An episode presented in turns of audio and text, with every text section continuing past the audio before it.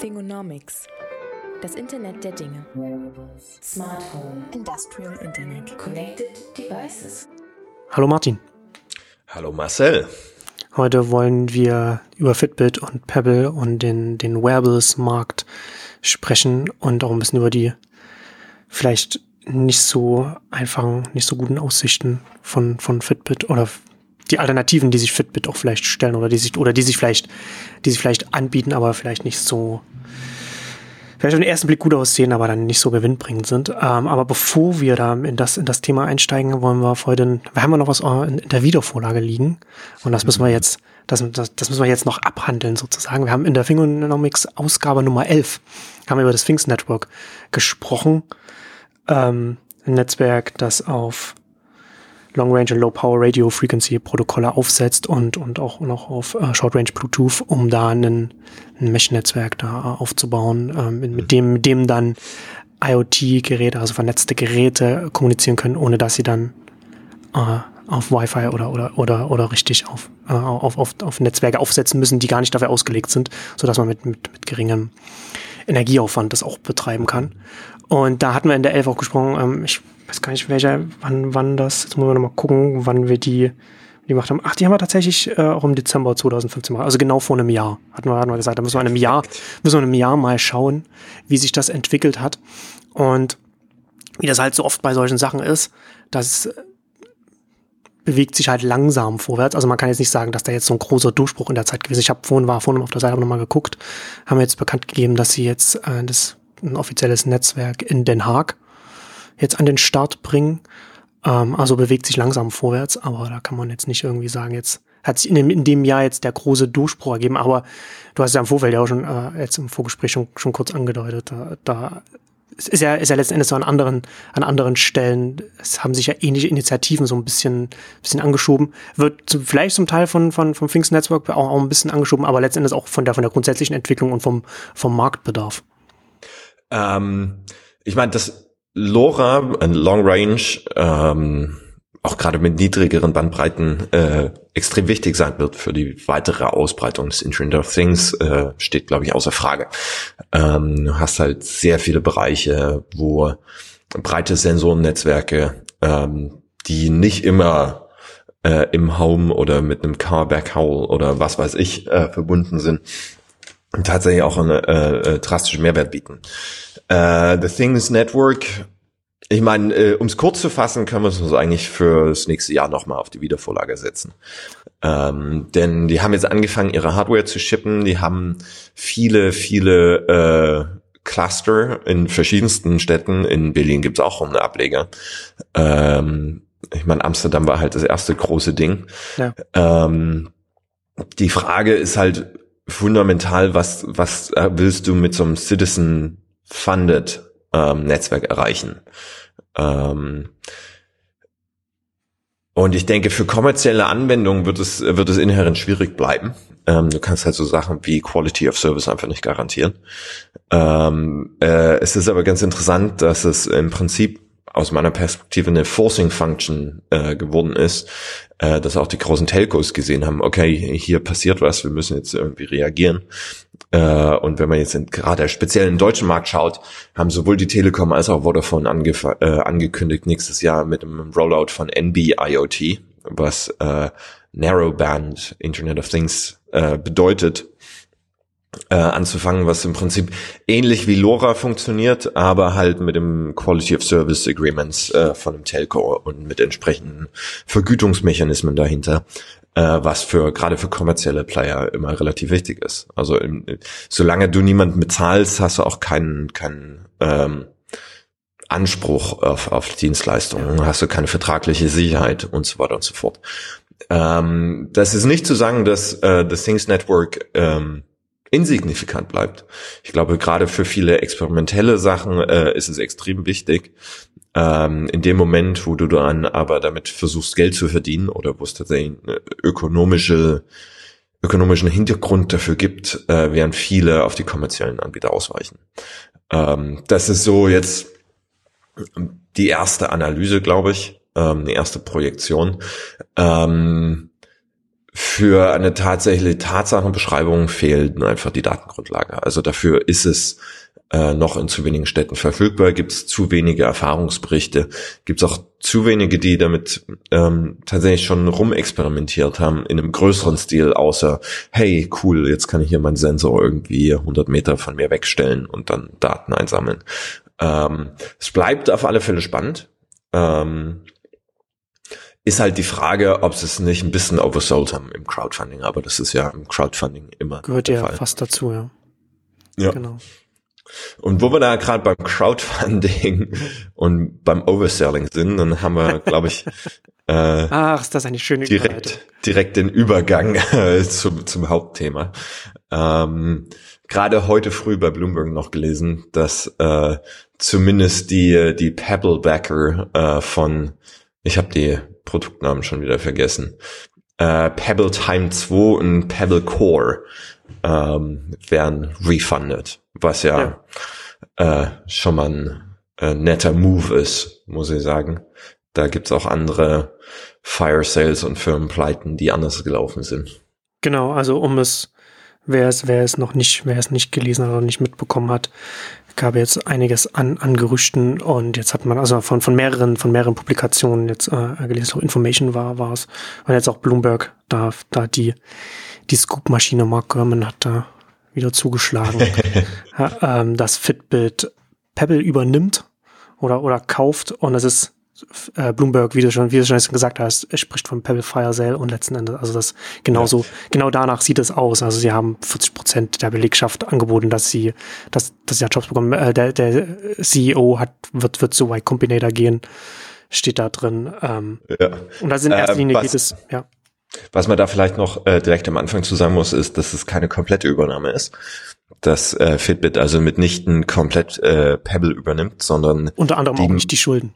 Nicht die Schulden und nicht das existierende Inventory. Ähm, was ja. spannend wird, weil das dann im Wesentlichen wahrscheinlich Chapter 11 abgewickelt werden muss. Ja. Ähm, muss man schauen.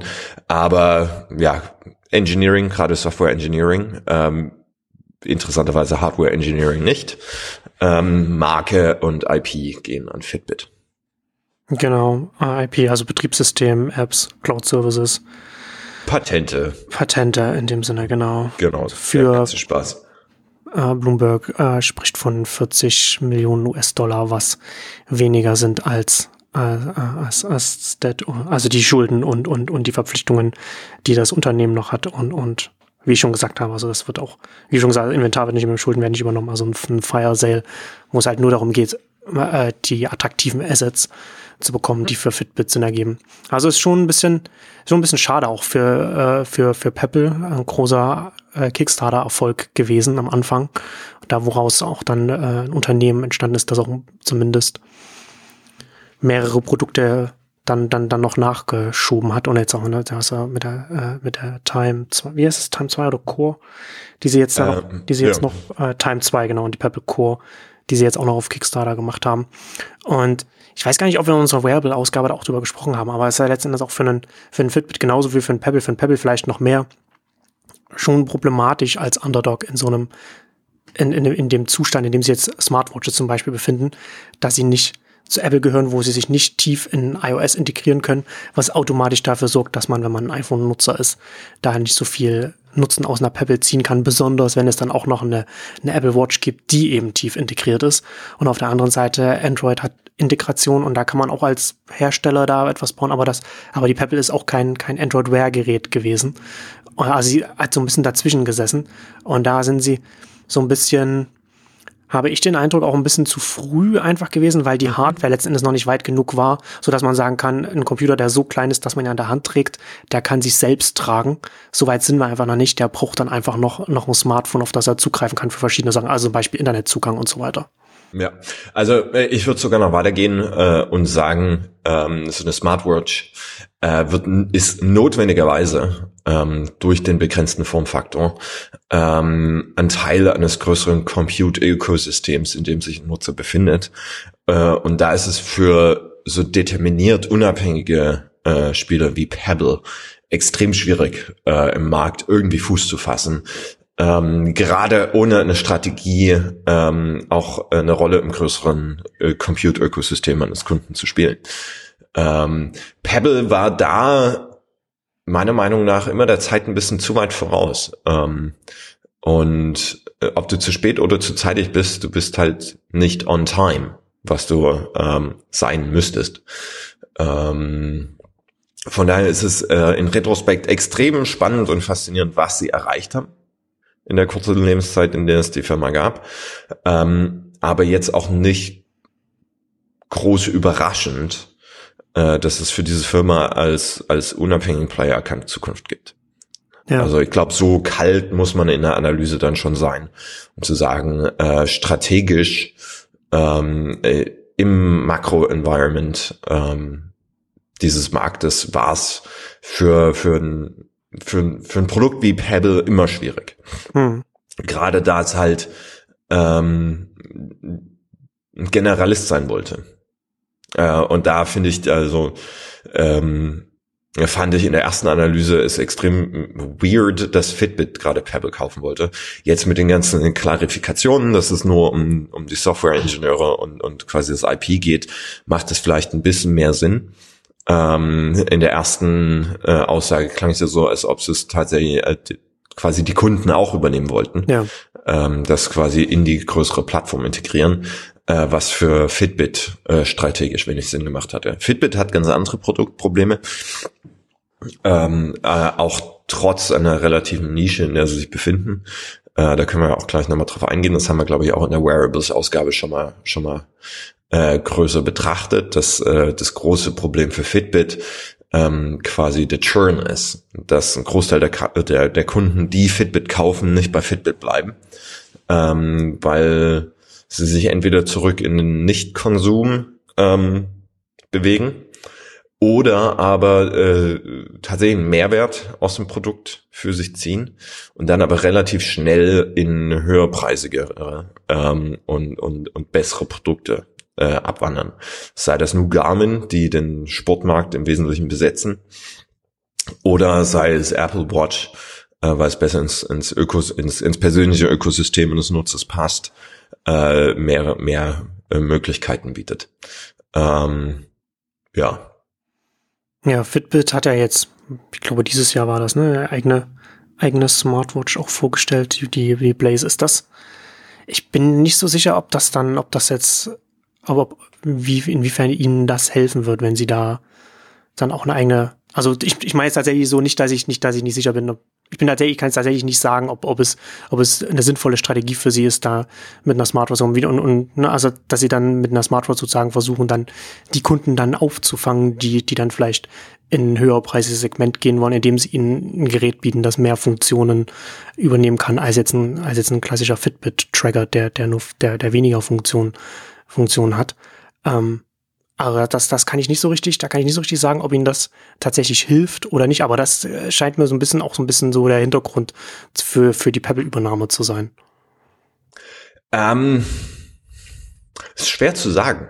Ist tatsächlich schwer zu sagen. Also, ähm, wir sehen ja schon, dass, also gerade die Kunden, die von Fitbit derzeit abwandern, ähm, die wandern ja oftmals zur Apple Watch ab oder dann zu Garmin, was tatsächlich Fitness angeht. Ja. Ähm, in dem Moment, wo du tatsächlich so eine Smartwatch äh, direkt machen willst, ähm, und ich gucke mir gerade die Blaze an, ähm, ne, weil ich mich mit der tatsächlich so detailliert noch nicht nicht beschäftigt habe. Ähm, es sieht aber auf den ersten Blick so aus, als würde es nichts groß anderes machen als Apple Watch äh, in der Fitnessfunktion. Mit dem Unterschied, dass du mit Apple Watch natürlich deutlich mehr Funktionalität hast. Ja. Ähm, äh, sieht dann vom, vom stilistisch auch nicht annähernd so gut aus.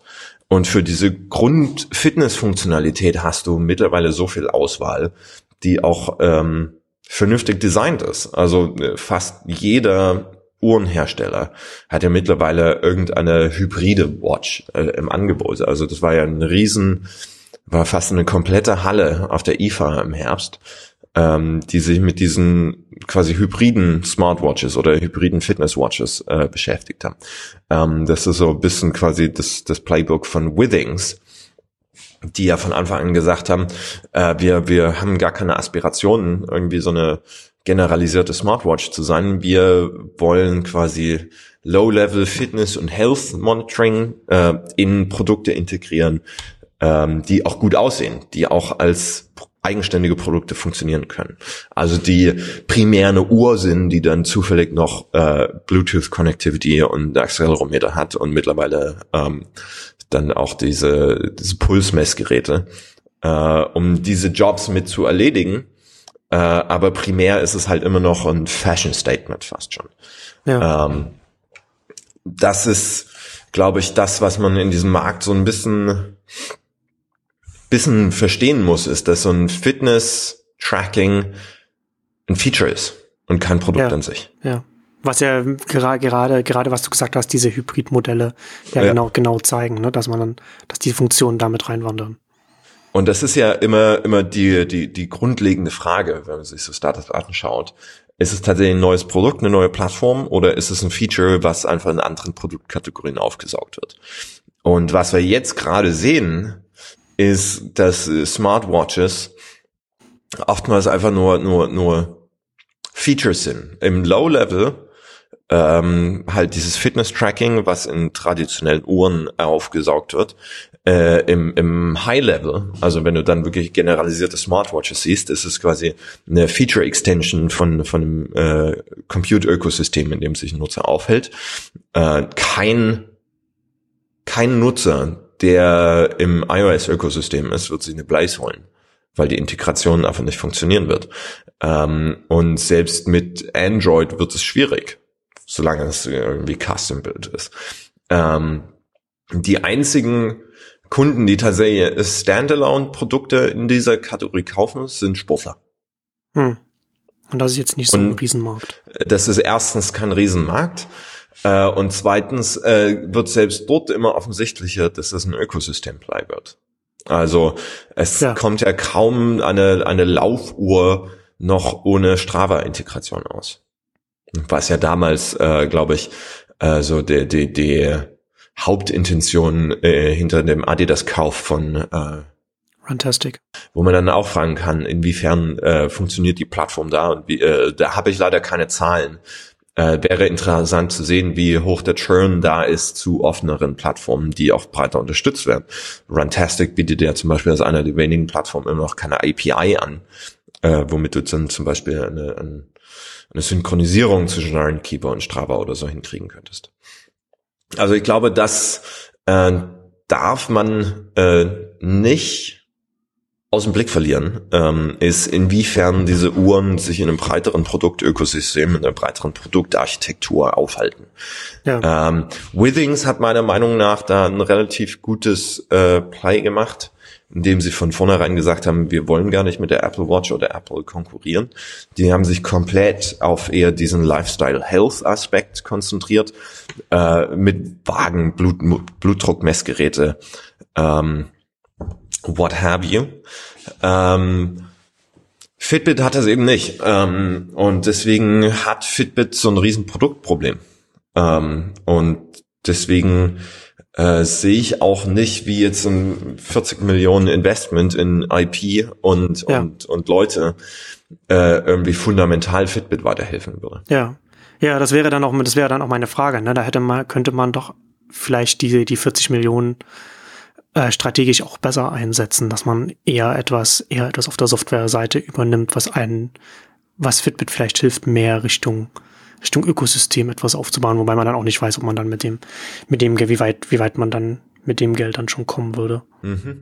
Also ich, ich sehe es für Fitbit gerade schwierig und man merkt es ja auch an den, an den Strategien, die sie verfolgen, äh, dass sie, dass sie keine richtige Lösung äh, für Churn-Problem haben, dass sie keine richtige Lösung dafür haben, äh, dass ihr Produkt ähm, nicht genug in eine Produktarchitektur eingebunden ist. Wir versuchen dieses Fitbit Corporate zu machen, ähm, was halt eine Channel-Strategie im Wesentlichen ist, dass sie gucken, dass sie im Prinzip äh, größtmögliche Penetration in Corporates kriegen, indem sie quasi dort äh, Corporate Fitness Programme mitmachen. SAP, IBM, alles große Kunden äh, wo sie quasi dann Discounts auf die Produkte haben ähm, und äh, wo dann im Nachgang die Strategie ist, ähm, dass es im Prinzip über vernünftige Lebensweisen, über gesunde Lebensweisen, du gerade im amerikanischen Markt irgendwie Rabatte auf deine, deine Health Insurance Premiums kriegen kannst.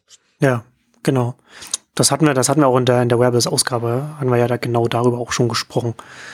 Und du hast ja jetzt vor einer Weile auch schon darüber geschrieben, über Fitbit, Wearables allgemein und das ist ja, und, und Thema da sind ja auch die Versicherungen, Krankenversicherungen. Mhm. Und da hast du ja auch darüber gesprochen, äh, beziehungsweise geschrieben auf, auf Medium, verlinken das dann auch in den Shownotes, kann man das dann auch nochmal nachlesen, dass es da für, ein für ein Fitbit vielleicht oder für Wearables allgemein auch gerade in Zusammenarbeit mit, mit Versicherungen Möglichkeiten gibt, was man mit dem Geldverdienen machen kann, äh, also wo man, wo man neue Erlösströme vielleicht äh, noch erschließen kann. Aber für die Versicherungen selbst ist es ja, also das ist ja dann auch nochmal interessant, ne, in welche Richtung das dann zwischen Wearables und Versicherungen, wo das dann, wo das dann hingehen kann. Beziehungsweise, dass man, dass man erst einmal auf den ersten Blick denkt, ja, super, Versicherungen kriegen mehr Daten, aber für die Versicherungen selbst äh, ist das, ist das ein bisschen, man, man, man hat es nicht nur bei Wearables, man, man sieht das zum Teil auch jetzt schon in, in ersten Diskussionen, wo es Richtung autonome, selbstfahrende Autos geht, dass so ein bisschen die Versicherungsbubble dann äh, platzen wird, wenn sich, wenn sich das dann alles sehr stark verändern wird. Ähm, ich glaube, das Kernargument, ähm, was ich eigentlich in dem Artikel gemacht habe, ist, ähm, dass äh, Daten äh, für die Versicherung mitnichten eine Holy Grail sind. Genau. Denn das Geschäftsmodell von Versicherungen ist im Prinzip darauf angewiesen, dass du Pooled Risk hast. Genau. Dass du, äh, dass das Risiko eben nicht äh, mit Sicherheit preisbar ist, äh, sondern nur im Aggregat. Äh, in dem Moment, wo du nämlich individuelles Risiko perfekt preisen kannst, hat sich der, hat sich äh, die Geschäftsgrundlage einer Versicherung entzogen. Weil dann wird deine, deine Versicherungsprämie äh, quasi exakt deinem Risiko entsprechen und dann äh, hat die Versicherung noch Overhead und muss also teurer sein. Dann wärst du besser gestellt, wenn du es quasi einfach die gleichen Summen sparst und das Risiko selbst abdeckst. Das heißt, äh, das Geschäftsmodell von Versicherungen selbst ist darauf ausgelegt, ähm, dass die Daten im Aggregat relativ zuverlässig funktionieren ja. ähm, und du quasi damit ein, ein, ein Spreaded Risk hast. Äh, lustigerweise äh, gibt's da ein ganz gutes ähm, Äquivalent eher in der physikalischen Welt, ist nämlich äh, Stromverbrauch. Ich komme ja aus der Energieindustrie, habe ich jetzt oft genug gesagt. Ähm, da gibt's den, gibt's den sogenannten äh, H0 Grundlastgang, äh, der quasi Stromverbrauch im Aggregat relativ gut vorhersagen kann, natürlich aber keinerlei Aussagen über individuelle Verbrauchsverhalten zulässt. Ähm, in dem Fall, dann muss man dort schauen, denn ähm, Energiewirtschaft ist, ist in ganz anderen, unter ganz anderen äh, Drücken zum Wandel gezwungen. Äh, die Versicherungen sind in dem Fall noch nicht unter so einem Handlungszwang. Die müssen sich klar anschauen, was machen sie mit Daten, ähm, wie können sie äh, vielleicht äh, im groben oder im großen, im Aggregat ähm, Fälle verringern, in denen es zu Ausschüttungen kommt. Ähm, das wäre ein potenzieller Ansatz, in dem man gehen kann. Ähm, das über eine Incentivierung, über eine Einpreisung persönlichen Risikos zu erreichen zu wollen, äh, finde ich äh, strategisch schwierig weil es eben zu so einer Pfadabhängigkeit führt, die Versicherungen nicht ja, können wollen, äh, wollen können. Ähm, was dann aber auch äh, auf, auf einer sozialen Perspektive Riesenprobleme führt, ähm, weil du dann im Prinzip genauso dazu kommst, dass äh, vielleicht nicht die Jura, aber de facto Leute einfach äh, unversicherbar werden. Äh, und das ist nicht der Sinn einer Versicherung. Ja. Ähm, ja nicht der Sinn einer Versicherung unter einer Makroerwägung, wie eine Gesellschaft aufgebaut ist. Ähm, von daher finde ich äh, diese Ansatzweise äh, für Versicherung ähm, und das geht ja weiter als Wearables. Ich meine, ich habe Fitbit rausgenommen, weil die halt so der beste Player sind, ähm, zu zeigen, dass es passiert und dass es äh, aber auch für Fitbit quasi als Rettungsanker ähm, verstanden wird. Ähm, was äh, ein inhärent nicht nachhaltiges Geschäftsmodell ist. Ja, ähm, aber erst einmal jetzt im Hier und Jetzt ist es ist es gerade, also sind gerade für für die für die Versicherung wie für für Fitbit erst sind die Anreize da, sich in die, in die Richtung zu bewegen?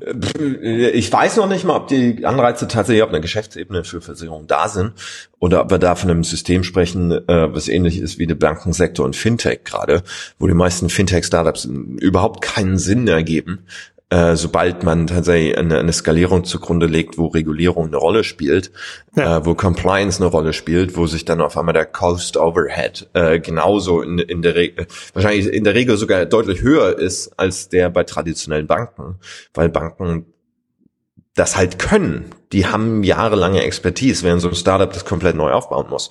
Natürlich sind dann die, die, die äh, Unit Costs von, von, von Compliance deutlich höher, gerade bei einem geringeren Kundenstamm und bei geringerer Effizienz.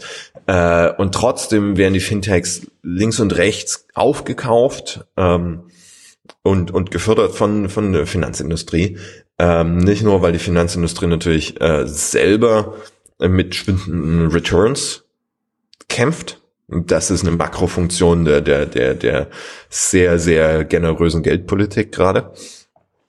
Ähm, und haben dann aber aus, aus einer, aus einer Marktdynamik auch so, ein, so eine, so ein FOMO entwickelt, dieses Fear ja. of Missing Out, ja. ähm, was äh, in, im Bankensektor fast schon panische Level hat.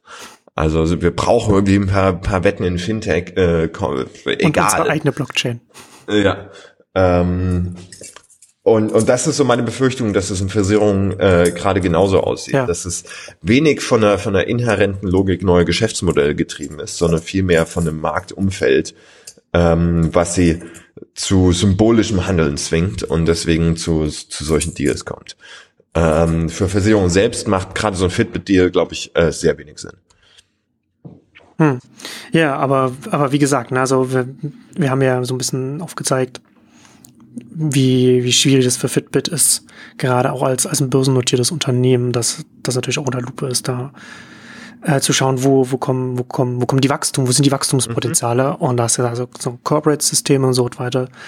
Ähm, und eben auch Versicherungen. Also das, das Unternehmen wird dann, glaube ich, auch so ein bisschen auch wird auf jeden Fall auch in Gesprächen mit Versicherungen sein. Also da, das ist schon äh, ist, ein, ist ein interessantes Thema, ne? Weil wie du wie du sagst, das ist das kann ja das kann für so ein für so einen Sektor dann sehr interessante langfristige Implikationen haben. Und wenn das, wenn, wenn, wenn das Implikationen für den Versicherungssektor hat, dann hat es ja automatisch Implikationen auf einer gesellschaftlichen Ebene. Ja. Ja, also im, im, im, im Bereich Krankenversicherung müssen wir uns, glaube ich, in Europa zum Glück äh, wenige Gedanken machen, weil wir da äh, starke äh, Rechtsgrundsätze haben, die, die eine Diskriminierung auf der Basis verhindern. Äh, ja. Noch, muss man vielleicht auch sagen. Also muss man dann schauen, wie es weitergeht. Ähm, aber äh, derzeit ist da eine Diskriminierung gerade in Deutschland explizit verboten. Also niemand darf aufgrund seines Lebensstils, aufgrund seiner Vorerkrankung äh, in der nicht in der privaten, aber in der, in der, in der gesetzlichen Krankenversicherung diskriminiert werden. Ähm, ja, aber gerade in den USA kann das ja sich in eine ganz andere Richtung entwickeln. In der Tat. Äh, und da ist äh, da ist gerade im, im Krankenversicherungssystem auf einer politischen Ebene gerade sehr viel wieder offen. Das, das stimmt. Und, und die Amerikaner haben sowieso ein sehr spezielles Verhältnis ja. zur, zur Krankenversicherung, das, das jetzt, das ich jetzt persönlich nicht so richtig nachvollziehbar finde. Ähm, ja, da kann Aber das ist ein anderes Thema. das ist ein anderes Thema, das gehört, glaube ich, auch nicht in diesem Podcast. Dann können wir einfach einen generellen äh, Comparative Economics Podcast nochmal aufmachen. Ja, aber ähm, abschließend. Aber, also, aber zu, zu ja. Fitbit selbst ist es halt, ähm, wie ich eingangs schon gesagt habe, also das ist halt so eine, das ist halt schon bei Startups eine, eine schlechte Strategie. Ähm, du verfolgst nicht Wachstum, bevor du nicht weißt, dass dein Produkt sticky ist.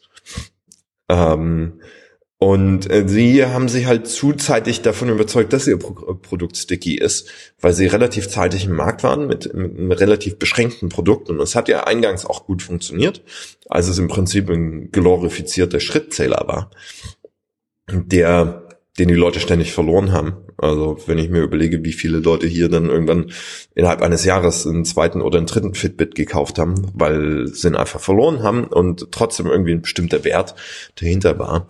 Ähm, und sind dann zuzeitig äh, äh, an die Börse gegangen, ähm, weil sie sind jetzt genau in der Rolle, in der sie ein öffentliches Unternehmen in dem Status so mit so wenigen Ressourcen äh, nicht finden sollte. Und ähm, Wäre ich ein Trader, Disclosure, ähm, das, was ich jetzt sage, ist keine Handlungsempfehlung für Aktientrades oder was auch immer. Ähm, ich würde short gehen. Hätte ich da irgendwelche vested interests. Denn es ist für mich unter den Makrobedingungen jetzt äh, schwer nachvollziehen, wie Fitbit das Geschäft wieder rumdrehen könnte. Wir sind jetzt in einer, in einer, in einer in der tödlichen Spirale, ähm, wo sie nicht genug äh, Customer Retention haben, wo sie massiv Geld ähm, in, in, in Marketing und, und Direct Sales stecken. Also man muss sich nur mal die, äh, das letzte K10 von denen anschauen, äh, wo bei steigendem Revenue ähm, ich hatte es mal, ich kann mal bei Twitter schauen, ob ich es schnell finde. Äh, ich hatte es mal analysiert. Ähm, weil, also Revenue Growth ist erstmal nicht das Problem. Das, heißt, das Problem ist, dass das fast alles in Marketing und Direct Sales versinkt. Hm. Äh, und das quasi, sie sind noch nicht, ähm, sie sind noch nicht äh, in der Verlustzone, aber es ist relativ offensichtlich, dass es nicht gut geht. Äh, ja, im Vergleich, also das letzte K10, das heißt, ähm, wir vergleichen im Prinzip Year-to-Date Daten von 2015 bis September, glaube ich, und 2016. Ähm, 450 äh, Millionen Wachstum im Topline und 70 Millionen äh, Reduzierung im Bottomline. Äh, und das Ganze ist verbunden mit einer Steigerung um 300 Millionen im Cost of Revenue und einer Steigerung von 130 Millionen im Marketing. Ähm, wenn Sie jetzt äh, Startup Fundamentals anschaut, äh, heißt das, dass äh, Customer Acquisition through the roof ist. Customer Acquisition ist, äh, es ist wahnsinnig teuer geworden, Leute davon zu überzeugen, dass das Produkt zu kaufen ist. Ähm, wenn man sich Startup Economics anschaut, würde man traditionellerweise erwarten, dass über Netzwerkeffekte Customer Acquisition Costs nach unten gehen mit der gleichzeitigen Steigerung des Lifetime Values. Das ist so die Grundhypothese, die jedes äh, Netzwerk-Startup ähm, hat. Ansonsten ist es uninvestable. Also kein Investor würde es anfassen. Äh, und, Müssen sich äh, einfach irgendwann Skaleneffekte zeigen. Genau. Und äh, Fitbit ist im Prinzip gerade in der Situation, wo äh, mit der Skalierung ähm, es teurer wird, immer teurer wird, die nächsten Kunden zu finden und mhm. diese Kunden immer weniger äh, Lifetime Value mit in, in die Plattform bringen. Ähm, was nahelegt, dass sehr bald ein, ein, ein, ein Punkt erreicht ist, wo sich die Gleichung umkehren wird. Ähm, und was auf einer strategischen Ebene naheliegt, dass eine Wachstumsstrategie jetzt exakt das Falsche ist. Weil was du jetzt eigentlich machen musst, ist back to the drawing board, zurück in die Produktentwicklung. Mhm. Wie können wir das Produkt ändern, dass sich äh, diese Effekte so nicht zeigen? Dafür ist es, glaube ich, aber zu spät und dafür haben sie zu wenig Runway. Ja, ja. Ja, es ist so ein bisschen, ne, also das, das ist auch eine Herausforderung für, für ein Unternehmen der Art, dass es, als es gestartet ist, natürlich in einem ganz anderen Marktkontext gestartet ist, als es, als es sich heute befindet. Ne? Also alles, was du beschrieben hast. Also wir haben jetzt mittlerweile die Apple Watch gekommen. Der frühe IPO, den du angesprochen hast, der wird auch ein bisschen mit den Apple Watch Gerüchten damals zu tun gehabt haben. Also noch vor der Apple Watch noch äh, an, an die Börse zu gehen, da kann man noch mal, da kann man noch was anderes den, den potenziellen ja. Investoren erzählen als dann danach. Ähm, und jetzt ist sie da, jetzt, jetzt, jetzt kommen, jetzt genau, du hast die Hybridmodelle angesprochen. Wir haben, wie gesagt, am oberen Ende hast, hast du, hast du die Apple Watch und, und andere. Am unteren Ende hast, hast du Anbieter wie Xiaomi, die, die, die mit, mit extrem niedrigen Preisen da, die einfach, die, die einfach reingehen, also wo dann jemand dann einfach mit 20 Euro so, so, so ein Mi Band einfach mal testet, der vielleicht sonst einfach für 40, 50 Euro oder so ausgegeben hätte und, und, und Fitbit-Gerät getestet hätte. Ne? Also da, da wirst du halt von mehreren Seiten, ja. wird das Unternehmen einfach angegriffen. Und das, ja, das ist, ich, ich, will auch gar nicht, ich will auch gar nicht sagen, dass sie da, dass sie irgendetwas, dass sie da irgendetwas, irgendetwas Dummes gemacht haben, sondern es ist einfach eine, eine, eine schwierige Situation, eine, eine herausfordernde. Das ist der Markt, der, der sich eben fundamental geändert hat. Genau. Äh, was man hätte vielleicht von vornherein antizipieren können, ist, dass dieser ganze Smartwatch-Bereich, äh, wo man in Fairness dazu sagen muss, dass Fitbit sich anfangs gar nicht als Smartwatch-Firma gesehen hat, sondern eben wirklich als Fitness-Tracker. Ähm, dass dieser Smartwatch-Bereich äh, sich, sich noch deutlich weiter in so ein persönliches Compute-Ökosystem integrieren wird. Und da kann man ja dann äh, schon mal schauen und da ist es interessant, bisschen zu prognostizieren, wie geht es eigentlich mit dem Bereich weiter. Also wenn wir jetzt sagen, allein aus den strategischen Erwägungen ist es für Fitbit ein sehr komplizierter, sehr schwieriger Markt, da noch Fuß zu fassen ähm, weil sie eben nicht äh, die Brand Recognition haben wie Garmin zum Beispiel, was im High-End für Fitness-Tracking die Rolle ist und im Low-End äh, wird es halt entweder über Hybriden gelöst, die, glaube ich, mittelfristig auch eine ein, ein extrem schwierige Marktrolle haben, äh, wenn wir davon ausgehen, dass äh, sowas wie Authentifizierung und, und Personal Assistance äh, viel mehr noch eine Rolle auf der, auf der Uhr spielen werden, am Handgelenk. Ja. Ähm, ich denke, ähm, wo man jetzt schon so ein bisschen prognostizieren kann, ist, wenn man allein das Szenario nimmt, ähm, dieses Apple Watch to Unlock, ähm, was, glaube ich, so das erste äh, schwache Signal ist. Ähm, viel, viel äh, spannender war da ja die Präsentation zur Einführung der Apple Watch, äh, wo dein Hotelzimmer quasi äh, mit der Uhr geöffnet werden kann. Das ist ja äh, dann das echte Wearable-Ökosystem, äh, wenn, man, wenn, genau. wenn, das, wenn das der, der Schlüssel für die, für die ganze Welt wird. Ähm, äh, und es wird immer, es wird meiner Meinung nach noch, noch deutlich ähm, ausgiebiger äh, für Authentifizierungs- äh, äh, und Identifizierungsaufgaben verwendet werden. Äh, meiner Meinung nach nur eine Frage Zeit, bis ähm, äh, an der, an der CarPlay-Integration auch davon abhängt, dass, dass du quasi mit deiner Apple Watch das Auto entsperren kannst. Ähm, was im Vergleich zu derzeitigen Keyless Entry Systemen ein wahnsinniger Sicherheitsgewinn wäre. Äh, das ist ja äh, sehr bekannt, dass, dass äh, diese Systeme äh, allein durch Replay-Attacken äh, extrem leicht zu, zu, zu ähm, besiegen sind. Ähm, und das sind alles Sachen, in denen Fitbit keine Rolle spielen kann, weil sie keinen Zugriff auf den Kunden auf deren Level haben. Äh, weil sie keinen Zugriff auf die Identität des Kunden äh, und den Kontext des Kunden haben. Äh, das ist aber auch eine Rolle, in der sich Android Gear relativ schwierig wiederfinden wird, weil die Integration mit dem Betriebssystem und den Kundendaten eben nicht so stark ist und weil dort vor allem das Geschäftsmodell für die OEMs extrem schwach ist. Ja. Ähm, das liegt zum Teil daran, dass die Use Cases, die wir einfach ähm, von den Fundamentalen, die es im Markt und die es in Verhaltensweisen gibt, jetzt relativ einfach extrapolieren können, äh, die aber immer noch ein paar Jahre zu weit weg sind äh, weil eben das Ökosystem da noch überzeugt werden muss, weil die technologischen äh, Foundations äh, noch ausgebaut werden müssen. Und da ist Apple klassischerweise in einer deutlich stärkeren Situation als, als Google. Ähm, meiner Meinung nach aber zum Beispiel nur eine Frage Zeit, bis wir ein Alexa Wearable finden. Ja, sehr. Ähm, sehr einfach als als äh, als ähm, Umschiffung ähm, äh, des Fakts, dass sie, dass sie, dass sie kein Smartphone haben. Genau. Ähm, ja, und, dann, und im nächsten, nächsten Schritt halt eine, eine, eine Google Watch wird, wird es auch in der einen oder anderen Form das heißt, geben. Was, was wäre der idealtypische, ähm, die ideale Strategie für Fitbit jetzt, äh, die Alexa Watch jetzt schon zu bauen, bevor Amazon das selbst macht? Das ist, glaube ich, die einzige gewinnbringende Strategie, die sie jetzt verfolgen könnten. Hm. Auch nicht einfach für ein Unternehmen wie Fitbit. Nö, auch nicht einfach, aber vielleicht helfen da ja die Software Engineers, die sie gerade eingekauft haben. Also das ist so das ist die, die, die, die einzige äh, die einzige Handlungsoption, die ich sehe, die äh, irgendeine Konsequenz für das Unternehmen hätte. Hm.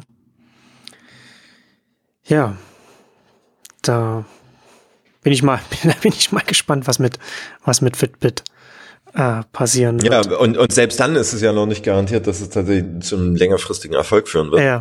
Äh, weil genauso dann sein kann, dass Amazon sagt, ja, whatever, äh, das selber machen. Äh, und Amazon hat die Supply Chain und, und deutlich bessere Hardware-Expertise als ein relativ kleines Unternehmen wie Fitbit.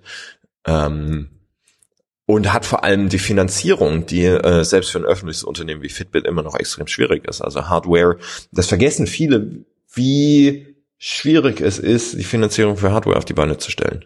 Also selbst ähm, Jawbone ähm, hatte da zwischenzeitlich extreme Probleme. Wir haben damals in 100 Millionen Credit Line via, via äh, Merrill Lynch, glaube ich, äh, machen müssen, weil es ähm, eben nicht mehr aus dem Free Cashflow finanzierbar war. Ja. Ähm, äh, die ganzen Analysten fragen sich immer, äh, okay, wo, wo landet das ganze CapEx, was Apple hordet? Äh, und die einfache Antwort ist größtenteils in der Produktion. Ja, klar. Weil du brauchst dieses Working Capital, um deine Produkte irgendwie in den Markt zu bringen. Ähm, und in dem Moment, wo deine wirtschaftliche Situation schwierig ist und wo du 40 Millionen mal eben auf eine, auf eine, äh, im Prinzip auf eine Acquihire verbrätst, äh, verbessert es deine, deine Finanzierungssituation für die Hardwareproduktion natürlich nicht zwangsläufig. Genau. Ja, dann gucken wir mal wo Fitbit in, wo, wo Fitbit in einem halben Jahr stehen wird, fing's in einem Jahr da. Also aber ja, aber es ist es ist extrem spannend äh, zu sehen, weil das, was wir relativ langsamer äh, in dem ganzen Connected Home Space, weil der einfach noch nicht so weit entwickelt ist und auch im Smartphone-Bereich sehen, sich jetzt hier äh, in dem ganzen Wearables Smartwatch-Bereich sehr, sehr schnell vonstatten, vonstatten geht. Ähm, und das finde ich immer relativ interessant, wenn man dann mal zurückgeht, äh, die erste Ausgabe von The Innovator's Dilemma, wo ja. Christensen ein riesen Vorwort geschrieben hat, ähm, um genau die eine Frage zu beantworten, äh, nämlich warum ausgerechnet Hard Drive und Disk Drives? Warum schaut er sich das an? Und sein, sein Äquivalent, seine Metapher war im Wesentlichen, Biologen schauen sich die Eintagsfliegen an, weil dort die Zyklen extrem schnell sind und man in relativ kurzer Zeit auch äh, was lernen kann, äh, was transferierbar ist. Von daher finde ich den Wearables-Bereich tatsächlich sehr spannend gerade, ähm, äh, aus einer analytischen Perspektive. Ja. Aus einer, aus einer tatsächlichen Strategieberatungsperspektive ist da gerade nicht viel zu holen, weil entweder man hat das Ökosystem oder nicht. Aber es ist relativ spannend zu sehen, welche ähm, Makrofaktoren Einflüsse ähm, haben und welche Handlungsoptionen und welche Nischen den individuellen äh, Unternehmen tatsächlich noch bleiben. Genau. Gibt uns so ein bisschen Blick auf die Zukunft, was auf andere Branchen noch, ja. noch zukommen wird. Gut, und damit kommen wir jetzt zum Ende unserer heutigen Ausgabe. Halten wir es mal kurz. genau, heute nach der, nach der letzten Ausgabe, die ein bisschen länger war. Genau, wer, wer Fingonomics gut findet, gerne uns auf iTunes bewerten oder anderweitig weiterempfehlen, so dass wir da auf diesen Wegen auch noch schneller mehr Hörer finden werden. Und so, vielen Dank fürs Zuhören. Bis zum nächsten Mal. Tschüss. Bis zum nächsten Mal. Tschüss.